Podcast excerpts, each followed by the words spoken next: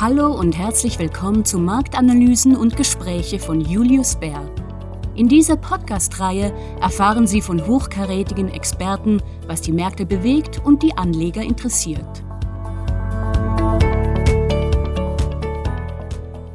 Hallo zusammen, willkommen zur neuen Ausgabe von Marktanalysen und Gespräche bei Julius Bär. Mein Name ist Martina Kaut und ich bin zuständig für Investmentkampagnen. Ich freue mich sehr, im heutigen Podcast zum ersten Mal mit unserem Chefökonom David Kohl zu sprechen. Schön, dass du bei mir in Zürich bist, David. Hallo. Hallo Martina. Unser Podcast heute steht unter dem Motto Die großen wirtschaftlichen Fragen. In den nächsten Minuten würde ich mit dir daher gerne über einige der Themen sprechen, über die Anleger derzeit nachdenken. Die Politik der Zentralbanken, die Wahrscheinlichkeit einer Rezession, Auswirkungen von Entlassungen von Mitarbeitern in vielen großen Unternehmen und natürlich auch die Tatsache, dass China seine Null-Covid-Politik aufgegeben hat und nun wieder offen für Geschäfte ist. Es gibt also viel zu besprechen. Ich weiß, dass du in letzter Zeit viel unterwegs warst, um unseren Marktausblick für 2023 zu präsentieren. Daher frage ich dich zuallererst mal, was sind denn aktuell die Hauptsorgen von Anlegern und welche Fragen wurden dir am meisten gestellt? Ja, wir haben mit unserem Marktausblick das Thema das Jahr der Abkühlung in den Vordergrund gerückt und das trifft auch natürlich das, was die Anleger herumtreibt. Äh, und da ist es bei der Abkühlung ist halt so eine Sache, äh, gerade bei den heißen Dingen, wenn es zu heiß läuft, äh, das ist natürlich willkommen. Das, da diskutiert man viel, ob genau, gerade die Inflation, die wir ja hatten, ob die sich abkühlt. Das wird positiv wahrgenommen, wenn es denn passiert. Aber das Jahr der Abkühlung bedeutet eben auch, dass das Wachstum zurückgeht. Und dort ist man natürlich gespaltener hinsichtlich der Frage, ist das eigentlich eine gute Sache äh, oder sind da auch äh, Risiken? Also das war das Spannungsfeld, äh, was wir häufig erlebt haben jetzt in den Präsentationen, worüber wir diskutieren. Lass uns doch direkt mal über das Thema Inflation sprechen. Ich glaube, das ist wirklich ein Thema, was die Anleger bewegt. Die jüngsten Daten zeigen ja, dass die Inflation in den USA zurückgeht. Ist das richtig? Ja, das ist richtig. Und äh, ganz klar muss man sagen, was wir hier Inflation nennen und was uns auch letztes Jahr stark beschäftigt hat, äh, ist, glaube ich, ganz gut einzuordnen unter einem Preissprung, den wir erlebt haben. Und dieser Preissprung, gerade in den USA, der hat eben gerade in der ersten Jahreshälfte des vergangenen Jahres stattgefunden. Und da wir jetzt ein Jahr weiter sind, ja, oder auch ja jetzt in den kommenden Monaten ein Jahr weiter sind, geht dieser Preissprung langsam aus diesem Jahresvergleich heraus und die Inflationsraten sind schon deutlich zurückgegangen und werden auch in der ersten Jahreshälfte nochmal deutlich zurückgehen. Also da haben wir äh, eben gerade dieser starke Anstieg in bestimmten Gütergruppen. Der geht jetzt wirklich aus der Inflationsrechnung heraus. Wir haben immer noch äh, andere, gerade Dienstleistungskomponenten in der Inflation. Das dauert ein bisschen länger, bis es rausgeht. Aber auch hier äh, beobachten wir grundsätzlich, dass es eher sich um einen Preissprung handelt, als wirklich um eine permanente Inflation als einen permanenten Preisauftrieb, den wir beobachten konnten. Also da muss man fast sagen, dieses Transitorische mit der Inflation, wie man es benannt hat, war am Ende gar nicht ganz so falsch. Vielen Dank. Trifft das denn auch auf Europa zu oder sieht die Situation hier anders aus? Nach unserer Einschätzung trifft das auch für Europa zu. Das Herausfordernde ist dort aber, äh, dass man das eben noch nicht beobachten kann. Also hier fehlt die Bestätigung. Und das äh, liegt natürlich daran, dass die Preissprünge in Europa auch zum Teil in der ersten Jahreshälfte 22, äh, 2022 stattgefunden haben, aber dann natürlich, äh, wie es äh, jeder gefühlt und auch wahrgenommen hat, gerade die Energiepreise in Europa sehr stark zur Inflation beigetragen haben und das eben nicht in der ersten Jahreshälfte, sondern in der zweiten Jahreshälfte. Äh, das heißt, allein schon aus äh, ja, mechanischen Gründen wird dieser Rückgang länger dauern in Europa. Das war das Thema des zweiten Halbjahres oder das in Europa, das, ja. Richtig. Äh, deswegen, äh, der Rückgang äh, ist wahrscheinlich dann auch erst zu erwarten in der zweiten Jahreshälfte diesen Jahres. Also da ein bisschen ja, Mechanik, bisschen Rechnung, die da anzuwenden ist. Gleichzeitig sehen wir aber auch, dass gerade im Dienstleistungsbereich dieser Inflationsantrieb, also es ist länger dauert in Europa, bis sich eben diese Inflation, die aus den Energiepreisen kommt, sich niederschlägt in allen möglich anderen Gütern. Auch hier bleibt aber die Frage zu beantworten, nicht so sehr, wie lange bleibt uns diese Inflation erhalten, sondern was bewirkt diese Inflation, sowohl in den USA als auch Europa. Für uns ist immer extrem wichtig zu schauen, bewirkt höhere Preise noch höhere Preise. Das ist dann wirklich ein dauerhaftes Inflationsproblem. Und da müssen wir jetzt gerade mit der Bestätigung aus den USA sagen, nein, tut es nicht, äh, sondern höhere Preise haben einmal stattgefunden. Ähm, viele in der Ökonomie konnten das aushalten, ja, auch wegen der guten Beschäftigung, auch wegen der guten Wirtschaftslage. Äh, und das bedeutet eben, dass man die Preise dann nicht nochmal erhöht, dass man eben dann nicht nochmal mehr Lust hat zu konsumieren. Wenn die Preise nun mal hoch sind, dann äh, vergeht einem manchmal auch schon die Lust auf den Konsum. Das heißt, Inflation dämpft von sich alleine äh, das Wirtschaftswachstum und damit auch die zukünftige Inflation. Also keine Inflationsspirale, wie man so schön sagt. Richtig. Deiner, also, deiner Meinung nach. Ja, richtig. Wir müssen bei dieser Inflationsspirale muss man wachsam sein. Das ist äh, nicht äh, von vornherein vorgegeben, dass das passiert, sondern es ist wirklich eine Reaktion der Wirtschaft auf steigende Preise. Die kann unterschiedlich ausfallen. Äh, und so wie es sich im Moment ergibt, gerade in den USA, aber auch in großen Teilen Europas, äh, findet diese Inflationsspirale nicht statt. Ich denke, die Inflation ist ja auch einer der wichtigsten Faktoren, der die Politik der Zentralbanken beeinflusst. Wenn wir jetzt mal hierher schauen, was sagst du zu dem Ergebnis der US-Notenbank-Sitzung vom 1. Februar? Wie schätzt du die Vorgehensweise der FED hier in dem Bezug zum Thema Inflation ein?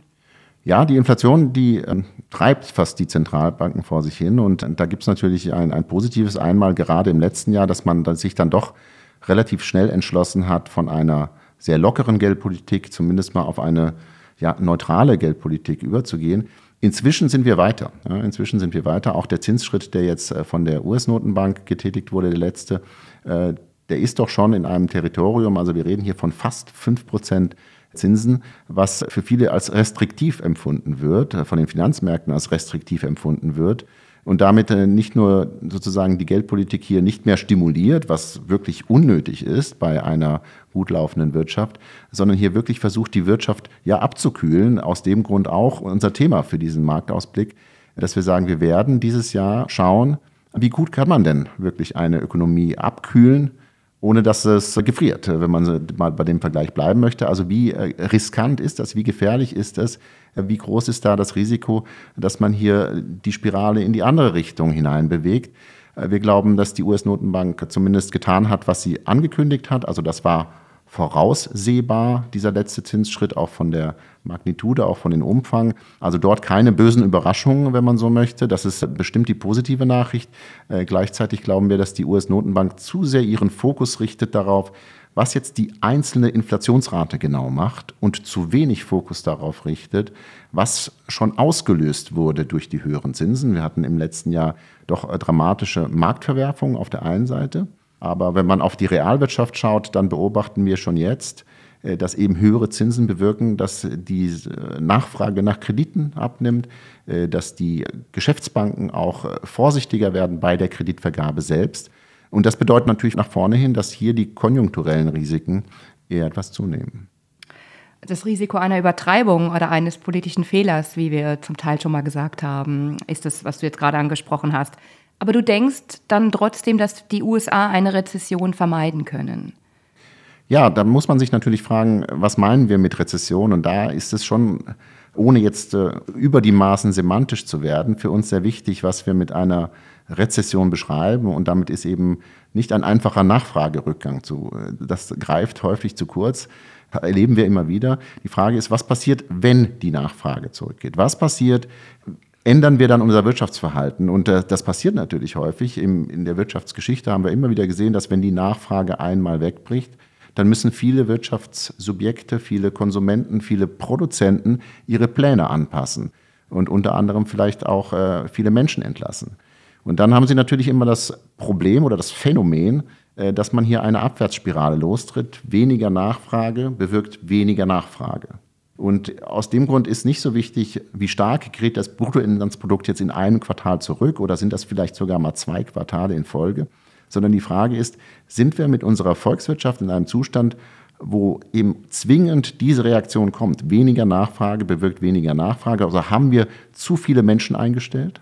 Haben wir zu viel investiert in den Unternehmen? Ist zu viel CapEx gebildet worden? Ist zu viel Kapazität gebildet worden, sodass man diese nach unten anpassen muss, wenn die Nachfrage wegbricht?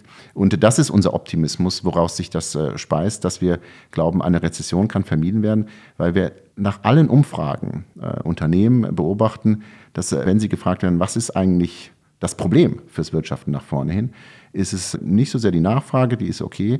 Es ist das Problem, dass man zu wenig Kapazitäten hat und dass man zu wenig Beschäftigung hat. Äh, vor dem Hintergrund ist es sehr schwer vorstellbar, dass ein Rückgang der Nachfrage wirklich hier die Massenentlassung auslöst, die dazu fähig wären, hier wirklich äh, das ganze Wirtschaftssystem in rezessive Tendenzen zu bringen. Und äh, ja, daraus speist sich unser Optimismus. Nicht so sehr das, was wir hier erwarten, was für die Wirtschaftssubjekte da ist, dass das äh, ein weniger Nachfrage bedeutet, sondern in der Tat, dass das System sehr resilient ist. Ich weiß, das ist ein Modewort geworden, sehr resilient ist äh, und eben das aushalten kann, dass die Nachfrage ein bisschen zurückgeht, weil wir unter dem Deckmantel von Kapazitätsengpässen operieren. Ich muss nochmal nachhaken. Wir sehen ja im Moment, was die Zinsen angeht, eine sogenannte inverse Zinsstrukturkurve. Also im Moment ist bei Anleihen mit kurzer Laufzeit die Rendite höher als bei Anleihen mit langer Laufzeit. Und ähm, normalerweise ist der Zustand ja andersrum.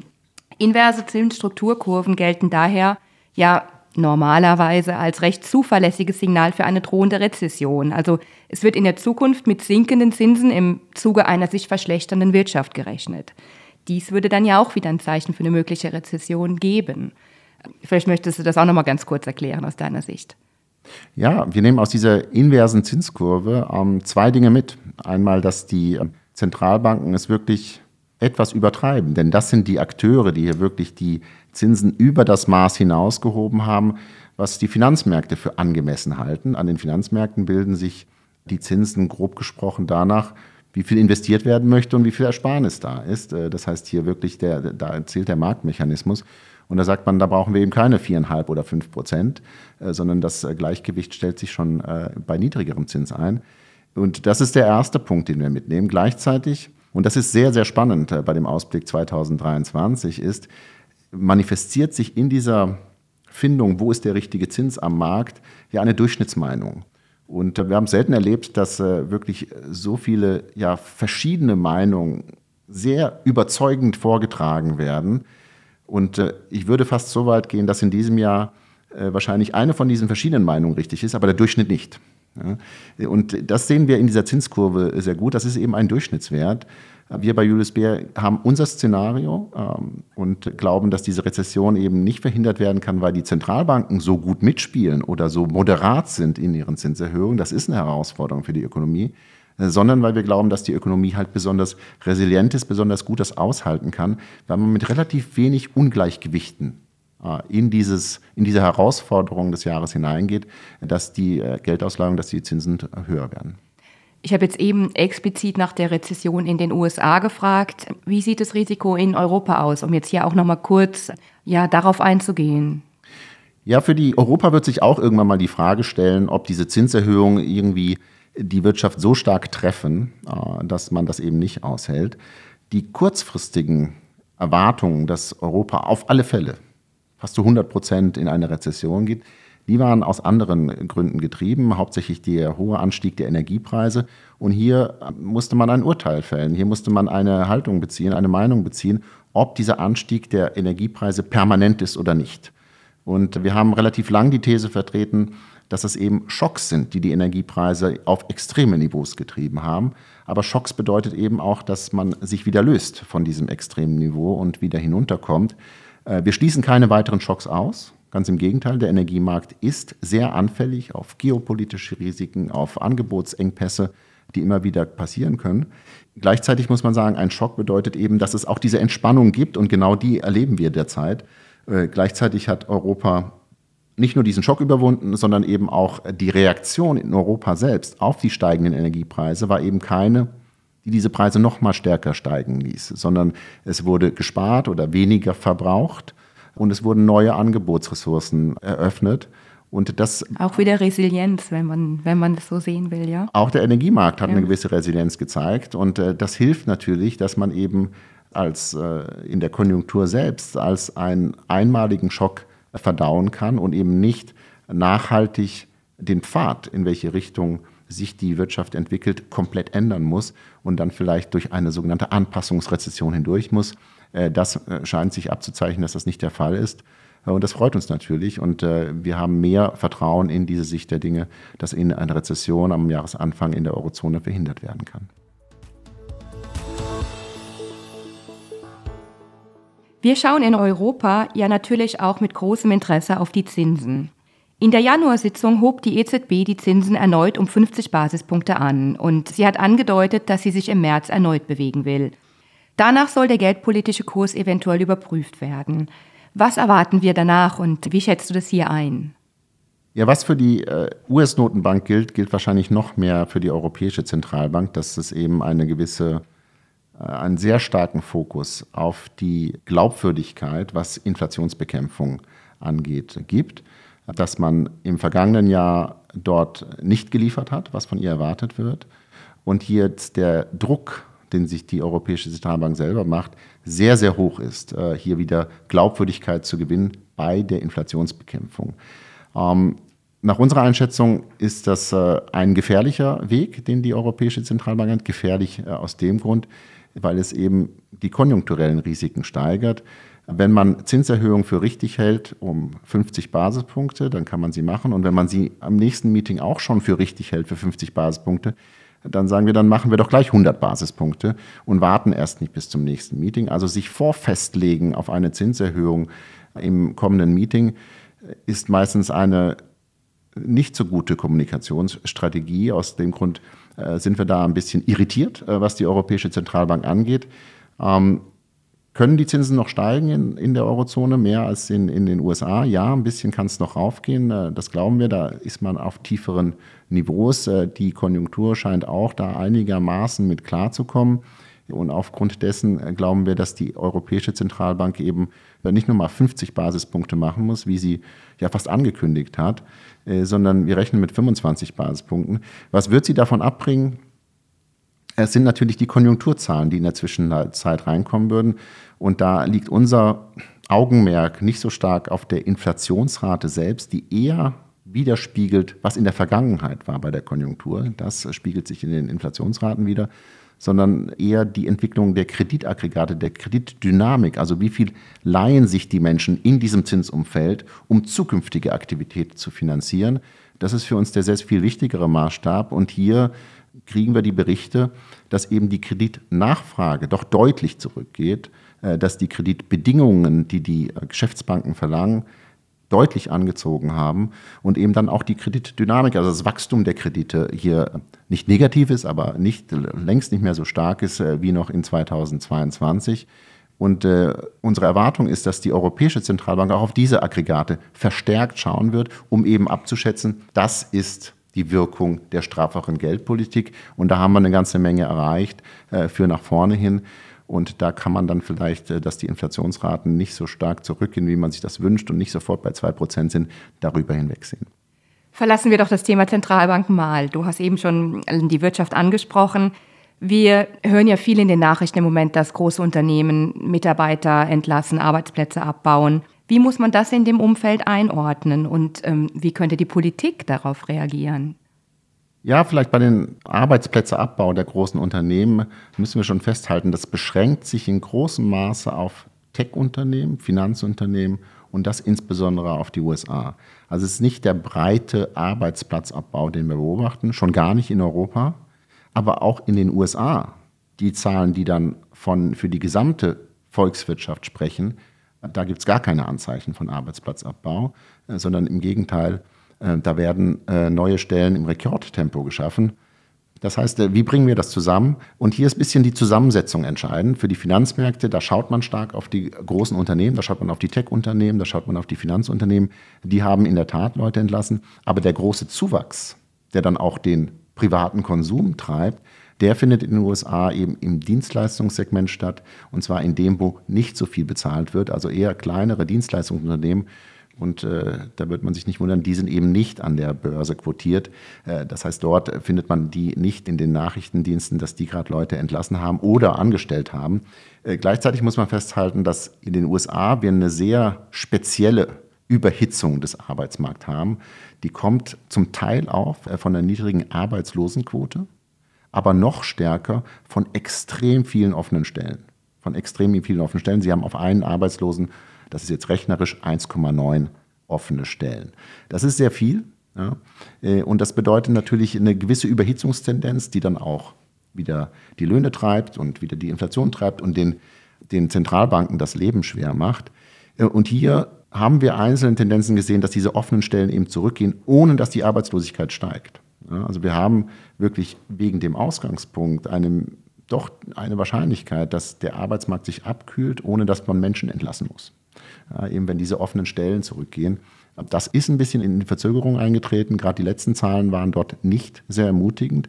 Aber das wäre natürlich eine Entwicklung, die man sich ja unter konjunkturellen Aspekten wünschen würde. Denn dann würde viel von diesem ja, Lohn, Inflationsdruck verschwinden, ohne dass man hier die Ökonomie wirklich in eine ja, Rezession hineinsteuern muss. Schauen wir noch kurz nach Großbritannien. Hier haben wir ja eine spezielle Situation und ähm, es war jetzt gerade der Stichtag, drei Jahre nach dem Brexit. Also wie ist die Situation im Moment wirtschaftlich hier nach dem Verlassen der EU? Kann man da ein Fazit ziehen? Man, man liest auch viel, wie die Stimmung ist. Ähm, wie ist deine Meinung dazu? Ja, Großbritannien kämpft jetzt oder spürt dann auch die Folgen des Brexits interessanterweise gar nicht so stark beim Handel. Also da hat sich gar nicht so viel Negatives getan, sondern es ist eher die Beschäftigung, die eben nicht so stark wächst wie in anderen Ländern, weil eben der Zuzug äh, an Beschäftigung nicht da ist. Aber auch bei den Investitionen läuft es weniger gut als äh, vor dem Brexit, äh, was natürlich daran liegt, dass dieser Markt abhanden, dieser Absatzmarkt abhanden gekommen ist. Insgesamt ist Großbritannien ja schon ein, ein spezieller Fall. Wie man mit dieser Tatsache umgeht, welche viele Länder betrifft. Wir haben bei der Inflation darüber geredet, dass wir hier von einem massiven Preisanstieg in vielen Güterkategorien, bei Energie, bei Nahrungsmitteln damit umgehen müssen. Damit müssen die Gesellschaften insgesamt umgehen. Und die Parallele zum Brexit ist vielleicht in Großbritannien, dass man sich auch hier zeigt, dass die Gesellschaft doch sehr polarisiert, sehr gespalten ist, sehr wenig Mittel findet, dass die verschiedenen Akteure miteinander kommunizieren und eben dieses Problem Preisanstieg bei vielen Dingen gemeinsam angeht, äh, sondern es ist eher relativ, man ist relativ schnell dabei, die Verantwortung bei anderen zu suchen.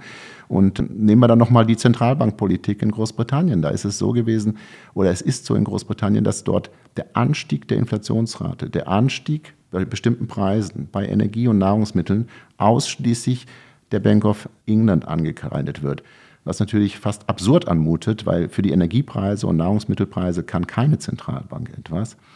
Wenn sie das so machen als Gesellschaft, dann hat man natürlich das Problem, äh, dass hier eine sehr unkoordinierte Politikantwort darauf stattfindet, nämlich mit sehr hohen Zinsen. Und ich glaube, es ist eine der wenigen Zentralbanken, die die Zinsen früh angehoben hat, drastisch angehoben hat, obwohl, obwohl sie schon eine Rezession vorhergesagt hat. Also da sieht man, dass die Zentralbank eben auf dieses Problem angesetzt wurde, weil kein anderer es angreifen wollte. Und auch jetzt mit den, äh, ja, der Zunahme der Streiks sieht man, dass auch hier dieses Problem, wie geht man denn mit diesen Kosten um? Trägt es der Staat? Das sieht man in, teilweise in, in europäischen Ländern äh, oder auch in, in, Japan, dass der Staat dort bereit ist, einige Kosten zu übernehmen, die eben diese höheren Energie- und Nahrungsmittelpreise auslösen. Oder lässt man damit äh, die Arbeitnehmer alleine, die dann natürlich ja, sehr hohe Lohnforderungen machen, mit denen man sich äh, mit den Arbeitgebern nicht so gut verstehen kann. Das heißt auch hier auch wenig Koordination und das bewirkt, dass man eher länger mit diesem äh, Preisschock umgeht äh, und natürlich auch mit größeren Kosten, was, was die konjunkturelle Verlangsamung angeht. Also da scheint Großbritannien immer noch in dem Zustand zu sein, sehr polarisiert zu sein, nicht den Konsens zu suchen, nicht die Institutionen zu haben, den Konsens zu suchen. Das ist die Gemeinsamkeit zum Brexit und das bedeutet eben aber auch, dass die Kosten steigen und man weniger gut mit diesem Preisschock umgehen kann. Gehen wir von Großbritannien noch schnell zu unserem letzten Thema. Es wird viel über China und die Aufhebung aller Corona-Restriktionen hier gesprochen. Die sollte sicherlich auch Auswirkungen auf den Rest der Welt haben, nehme ich an. Könnte das die Inflation nochmal anheizen? Kannst du vielleicht noch ein bisschen was zu der Situation in China sagen? Ja, sicherlich. Also auch China ist äh, einfach von seiner Größe her äh, natürlich dafür geeignet, diese Balance zwischen Angebot und Nachfrage in die eine Richtung zu lenken. Das heißt, ja, China hat auf alle Fälle das Potenzial, Inflation oder äh, Deflation zu erzeugen von seiner Größe. Äh, jetzt lohnt es sich dort ein bisschen tiefer einzusteigen und zu fragen, was ist da eigentlich passiert? Ähm, genau, es ist die Null-Covid-Strategie relativ schnell äh, ad acta gelegt worden. Man hat äh, Wege gegangen, die auch schon Schweden, Dänemark gegangen ist, nämlich diese, die Corona-Pandemie eben relativ schnell über einen hinwegziehen zu lassen und damit eine gewisse Grundimmunität zu erzeugen. Per jetzt, also fast zwei Monate später, muss man sagen, das ging relativ schnell. Das ging auch mit ja relativ wenig Überforderung des Gesundheitssystems. Das ist bestimmt das Positive. Und das bedeutet eben auch, dass, äh, dass die Nachfrage, die zurückgehalten werden musste oder zurückgehalten wurde aufgrund der Lockdowns, die kommt jetzt wieder zurück aus China. Äh, das ist ein Faktor. Man darf nicht vergessen, ich habe von Angebot und Nachfrage gesprochen. Auch China spielt natürlich eine Riesenrolle, was das Angebot angeht. Also auch diese ja, Produktionsengpässe, die ja auch für die Inflation verantwortlich waren in den vergangenen Jahren, die fallen eben auch, weil eben China hier auch wieder auf der Produktionsseite, auf der Handelsseite einen aktiven Part äh, einnimmt. Also von daher äh, ist es noch längst nicht gesagt, ob das jetzt inflationär oder deflationär, das ist ein Punkt. Der andere Punkt ist, ja, die privaten Haushalte in China haben sich stark zurückgehalten beim Konsum, aber das lag eben nicht nur äh, an der äh, Corona-Politik, nicht nur an der Null-Covid-Politik, sondern eben auch an einer ja, Anpassung im Immobilienmarkt, der letztes Jahr stattgefunden hat, die enorm ist. Der Immobilienmarkt in China wurde sehr sportlich gehandhabt, was die Finanzierung angeht, was die Kreditfinanzierung angeht. Da hat die Regierung einen Riegel vorgeschoben, wollte das nicht mehr so, möchte das nicht mehr so. Und das hat dann natürlich Auswirkungen, nicht nur auf die Immobilienentwickler, äh, nicht nur auf die privaten Haushalte, die gern Immobilien kaufen möchten, sondern auch auf die äh, volkswirtschaftliche Dynamik insgesamt. Und das ist immer noch im Gange, wenn man so möchte. Dort wurde das Ruder eben nicht so stark umgelegt wie bei der Corona-Politik. Ja, man versucht dort die negativen Auswirkungen zu begrenzen, aber ist noch relativ weit entfernt, hier wirklich stimulierende Maßnahmen einzuführen, jetzt auch für den Immobilienmarkt. Das heißt, äh, von der Corona-Politik äh, kann man sagen, ja, das ist ein positiver Faktor für die Nachfrage in China, auch ein positiver Faktor für das Angebot weltweit. Ähm, solange am Häusermarkt immer noch dieser Anpassungsprozess am Gange ist und wir erwarten, dass sich das äh, länger hinziehen kann, erwarten wir keine, ja, postpandemischen Boom, so wie wir es in den USA zum Beispiel gesehen haben oder auch bedingt in, in Europa gesehen haben, der hier wirklich äh, die Produzenten wieder an ihre Grenzen bringt und damit die Inflation befeuert. Vielen Dank, David, das war sehr spannend. Und ich werde unser Gespräch nun an dieser Stelle für unsere Zuhörer kurz zusammenfassen. Wir rechnen im Jahr 2023 weder in den USA noch in Europa mit einer Rezession. Was die Zinserhöhung angeht, sind die USA so gut fertig, Europa ist vielleicht eher noch mittendrin. Die Wiedereröffnung Chinas sollte positive Impulse für die Weltwirtschaft geben. Vielen Dank Ihnen, liebe Zuhörer. Wir würden uns sehr freuen, wenn Sie beim nächsten Mal wieder reinhören und hoffen, unsere Einschätzungen helfen Ihnen dabei, die richtigen Anlageentscheidungen für das Jahr 2023 zu treffen. Bis bald.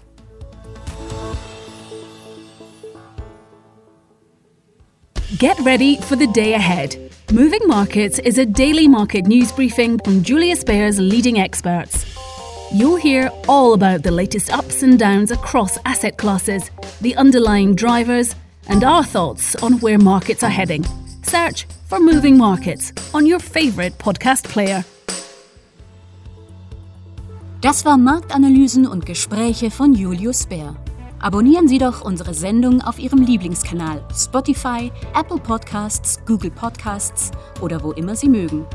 Wenn Sie mehr über Julius Bär, unsere Mitarbeitenden und unsere neuesten Ideen erfahren wollen, besuchen Sie uns auf www.juliusbär.com. Wir freuen uns schon, Sie bald bei unserer nächsten Folge begrüßen zu dürfen. Haftungsausschluss für Podcasts? Die in diesem Podcast geäußerten Informationen und Meinungen stellen Marketingmaterial dar und sind nicht das Ergebnis einer unabhängigen Finanz- oder Investmentanalyse. Der Inhalt des Podcasts dient ausschließlich zu Informationszwecken und stellt weder ein Angebot noch eine Empfehlung oder eine Aufforderung von oder im Namen von Julius Baer zum Kauf oder Verkauf von Wertpapieren, wertpapierbasierten Derivaten oder anderen Produkten oder zur Teilnahme an einer bestimmten Handelsstrategie in einer bestimmten Rechtsordnung dar. Julius Baer übernimmt keine Haftung für Verluste, die aus der Nutzung der Podcast-Inhalte entstehen. Weitere wichtige rechtliche Hinweise finden Sie unter www.juliusbär.com/legal/podcasts.